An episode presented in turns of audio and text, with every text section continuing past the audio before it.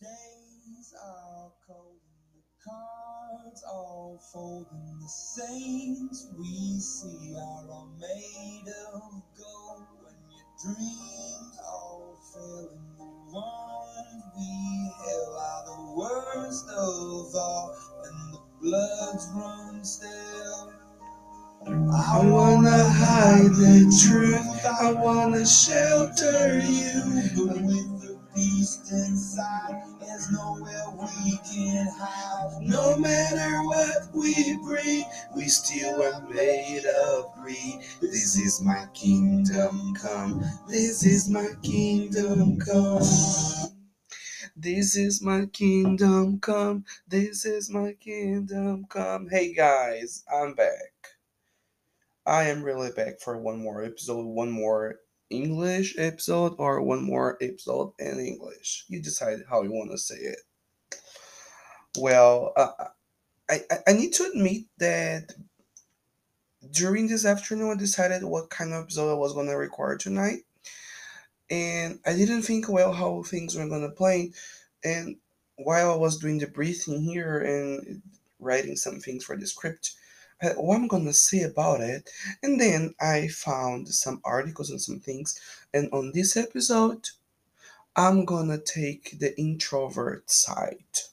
I'm gonna say things like an introvert would say according to the articles I'm gonna read here. I'm an extrovert. I am the person who shines a light. I'm the I'm the life of the party. Sometimes uh, because sometimes I have this introvert side in me too, depending on the situation I am. But you might be asking why have I started the episode with Demons by Imagine Dragon? Well, I was preparing, I was doing the breathing and everything, and um, uh, there was something like these 10 songs that every introvert loves. And here it says, This is an introvert anthem for when you need a song to wallow with.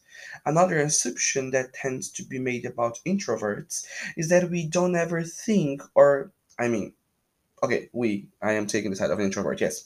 Another assumption that tends to be made about introverts is that we don't ever think or feel anything because, well, we don't blab about our thoughts all the time. Trust us, when we say that thoughts and feelings are there, and they are very, very deep, let this song and its melancholy lyric, melancholic, me- melancholy lyrics serve as a reminder that not everything has to be seen to be real. Some demons live on the inside and only make their presence known to their host. Oh my gosh, it's so deep.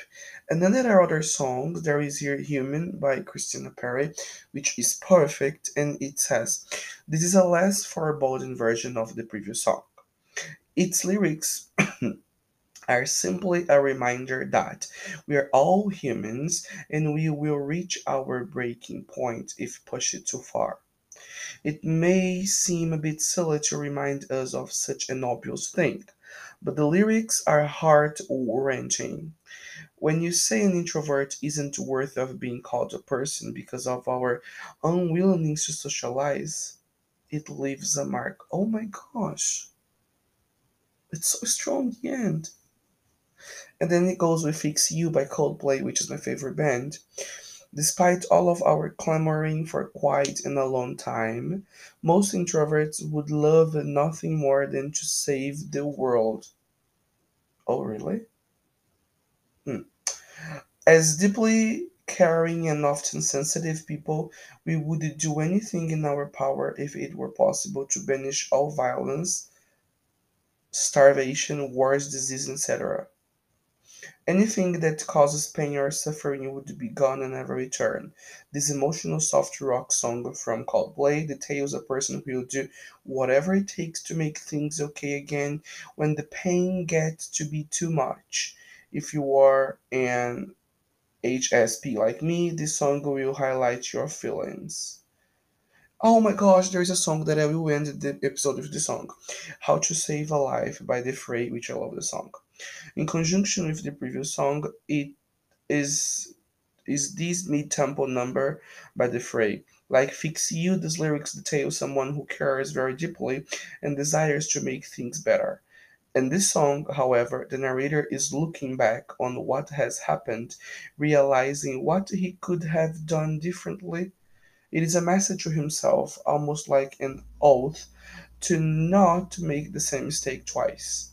If you're an, an HSP who feels like you could have done more, this song will show you that we've all been there at some point. My God, I'm I think I'm entering a world that I haven't been.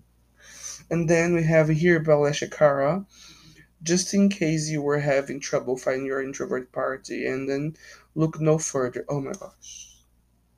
Have you ever heard a cool, catchy tempo song with lyrics about how someone just wants to be anywhere but at the party and would like to be left alone in a corner? No, uh, Jesus, this is so dirt. It's so deep. Go to the party, put on your headphones, blast this song, hide in the corner, and don't feel guilty for a moment. Like Alessia Cara sings, you go you go do your thing and I'll be over here.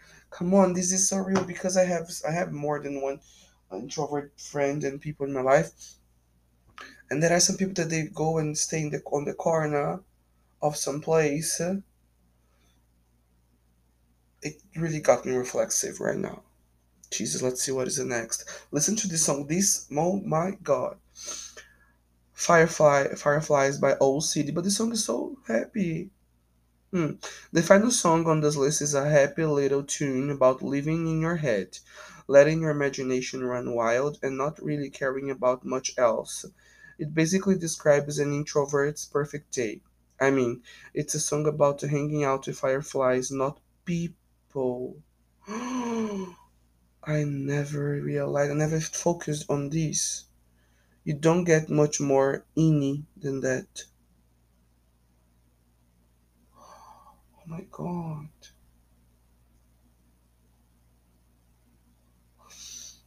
I, I'm really shocked, really. I, I'm not pretending.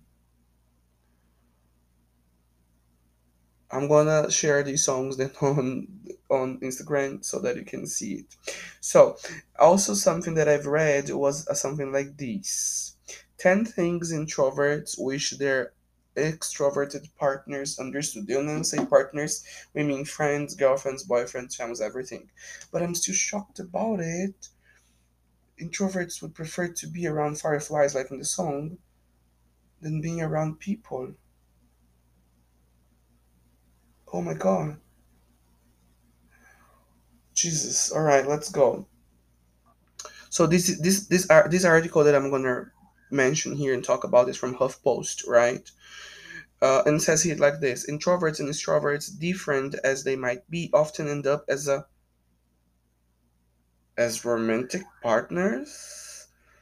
Mm, perhaps it's a case of opposite attracting. The two personality types balance each other. I don't believe in it. Come on. This is something that I've been discussing with my friends. Hmm. I don't believe in this shit that people that are different attract to each other. No, come on, no.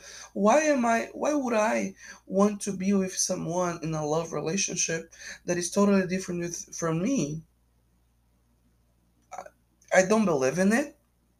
I really don't believe in it at all. The fundamental differences between innies and outies, as they're sometimes called, is that introverts require alone time to, reach, to recharge their batteries, while extroverts gain energy by being around other people. That's true. But I think I have my innie side because sometimes I want to be alone, my own, but anyways. So you can see why they occasionally have trouble understanding each other's needs. Oh, I do have some trouble understanding some friends' um, uh, introvert needs uh, look, somebody here, Adam Smith said to the to someone, I am an introvert while my wife is an extrovert. Because of these, the first few years of our marriage were really challenging. I wanted to live in the quiet countryside and spend one on one time with her. She, on the other hand, wanted to live in a crowded city and visit with lots and lots of people. In the beginning, our opposing personalities had a negative impact on our relationship. Over time, uh, these two guys learned more about these two people yes learned more about what makes the other uh, tick and were able to embrace their differences. I I don't think I have the patience to embrace too many differences. I ha- actually it's something that I've been treating and I've been dealing with my psychologist, but I am a little hard um in understanding people's differences. Really. So let's see what they say. The 10 things. Yes, number 1 is so remember that I am taking the introvert side here, but I'm to make my comments on being an extrovert. Small talk is not our cup of tea. My wife talks to everyone she meets and always starts conversations with people while we're out. I just want an invisibility cloak so I don't have to stand there and laugh awkwardly while screaming inside. Somebody said. I do believe that this is true. This is really true, and I can prove it. Number two, but we are grateful we can lean on you in social situations. I am an introvert in a relationship with a super social extrovert, and after explaining a few things on how we function, he's incredibly supportive. I feel really safe going out with him. He's always there to lead conversations when I retreat into my shell, and he always makes sure to include me without throwing me into uncomfortable situations. It's a great, it's a great combination. I'm getting scared. Number three, we can turn our extroverted side when we need to. It's just really draining for us. Can we? Can you guys? My extroverted wife always wondered how someone as introverted as I am can be successful at a career that requires a great deal of persuasive human interaction. She would likely believe in my career goals a little more if she understood that introverts often have a secondary personality of sorts that is used to succeed in those situations. Those secondary personalities can effectively communicate with others, but they lack depth. I kind of believe it because I have my other personalities too. Four, we have to mentally prepare before socializing. So try not to spring stuff on us last minute. Oh Jesus, this is so true. Oh my gosh. But it happens to me. Am I an introvert person? I started thinking that I was an extrovert. I wish my husband would understand that when we make plans, I'm only mentally prepared to socialize with the people we originally made the plans with. Oh my gosh, I am an introvert because once I was I was divided. No, me and my best friends, we um kind of organized the dinner together. It was like going to be a Mexican night, and then I arrived there. They just told me somebody's coming, and I hate when I when I'm not prepared. Am I an introvert? Guys, I'm not. Am I an introvert? I'm not an extrovert, but I talk. I have. Oh, let's keep reading things here. Uh. Adding random other people to the mix last minute can be so mentally exhausting for me. It is for sure, especially if they are people I don't know well. Yes, of course, or that I don't like. I know my husband does know this. As an extrovert, he can get excited in the moment and think, the more the merrier. Um, I hate it. I hate it, really. Of course, there are the, the exceptions for parties, you know, and there are hot people and all. Um, invite people out at the last minute, like, uh, you are in the area? Come join us. I hate when people call, oh, in the last minute, come on join, come here, join us. I hate it. Five, once we've hit our limit, we may need to leave the party on event SAP as soon as possible. I'm not someone that is huge on mingling after event, mingling, sorry, after events. Sometimes my husband would take it as a as rude when I would go to the car immediately after event, but I just don't feel com- compelled to stay. Uh, I don't like small talk, and I'm am already overwhelmed by the actual event. So by the end of it, uh, I'm ready to go. I just stay in the car and wait for him to finish. I don't rush him at all because I understand that his thing and wish he would understand it's not mine. Hmm. Six. For us, alone time is necessity. We can't function without it. I hope he understands that when I need alone time, I'm not rejecting him. I'm just re- recharging. Solitude is a fundamental need for introverts. This is something that I don't understand from friends because I really think that they are rejecting me, you know? That they hate me, that they uh, feel contempt on me and things because they just disappear and let me alone, you know. And anyways, seven. Please don't force uh don't force us to make new friends. We do it on our way in our time. No, you won't. I so sorry, you won't. Let's see what somebody says. My extrovert wife wants a couple friends, and it would be so much easier to make a couple friends if she understood how introverts make friends. Extroverts sometimes try to force the friendship under the belief that an introvert just needs a little uh, help in the friend making department. That aggressive action act- usually ruins any possibility of a friendship because it's way too invasive. If a friendship is going to happen, it will only happen naturally and over time. This I do believe I do agree with it. I'm not the person that forces people to make friends and, and things. I know everybody uh, needs their time. Eight, we're not lazy or boring just because we need a night in. Mm. When introverts feel drained, the last thing we want is to be chest aside for being lazy or boring. What we truly wish for a, for is a partner with whom we can recharge in tandem. We relish reading on or dreaming in side by side silence with the one we love. Oh my gosh. So. Number nine. And if we don't feel like going out, feel free to go without us. We'll be just fine at home. But I don't want to go out. Mm, Come on. If I'm inviting you uh, because I want you to go with me, because I want you to be with me, because I want you to be sharing your company with me, you know, it, as an extrovert, it's really hard for me to understand that. And number 10, just because we are being quiet doesn't mean we are mad. If I'm quiet and or straight faced, I'm probably not mad.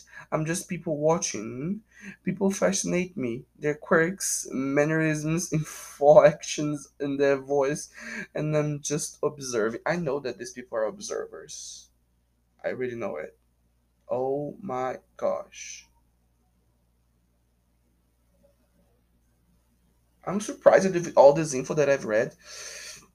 Personally, I, as I told before, I tend not to understand and accept and embrace people's differences. You know, it's something hard that I have on me, and I, I, I'm, I am, I'm really trying to change it and to get better and to get rid of it. You know, but it's hard for me because I can I have the necessity, um, I have the necessity to talk, to communicate, to hug, to touch, to sparkle, you know? And answering the question here, my question was like, um, ever, my question, no, the, the point is, every introvert needs an extrovert. And I do believe in it because if you are going to learn something from them, the balance and to be quiet and to respect each other's differences, or they need something from us to be more talkative, to put themselves out there, in talking about it, I, I just remembered from the book uh, "The Summer I Turned Pretty," which the protagonist, which the protagonist is Belle, and the the man that is the protagonist with her is Conrad. I hate Conrad so much because throughout the book he's a dumb ass fucking jerk. You know, he acts like a stupid person. He acts so stiff, and more than that, he's so low key he doesn't show any reaction he doesn't smile he doesn't laugh he and he's all the time serious and overthinking and thinking so much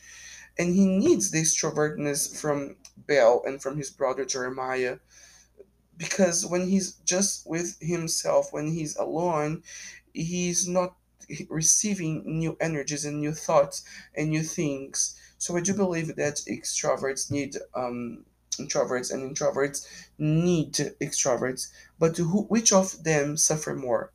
I think that us that uh, extroverts suffer more in relations uh, which are friends uh, boyfriend girlfriends family uh, with introverts because we want so much and they don't need that much from us. I think that is the hard point, you know. Random thoughts, random things I'm talking here. And you, do you have an introvert friend or are you an introvert person? How do you do in these situations? How do you deal when your parents or friends um, are forcing you to go out with them and you don't want to go out with them? You prefer to be on the corner listening to songs. How do you feel about it? Tell me these please. I will be really happy and sorry any introvert friends that is listening to these. I am trying to be a better person. I'm fucking trying to be a better person i swear. But it's hard for me too it's really hard for me but I'm giving my best. I'm doing my best. I'm giving my best. Thank you for listening to this episode. Follow me on my personal Instagram, on this podcast Instagram. Uh, share this episode with a friend who's introvert or he's extrovert. Share your opinion with me. I would be really happy to see what you think of it. Uh, and that's it. Thank you so much for being here. Thank you so much for listening to me. It's almost a wrap in the year. We still have more uh, 10 days. So let's see how the things are going to be. Thank you so much, guys.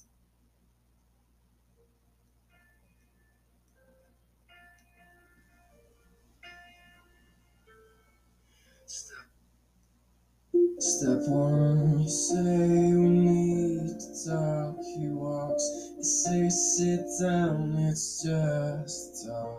He smiles politely back at you. You stare politely right on through some sort of window to your right. She goes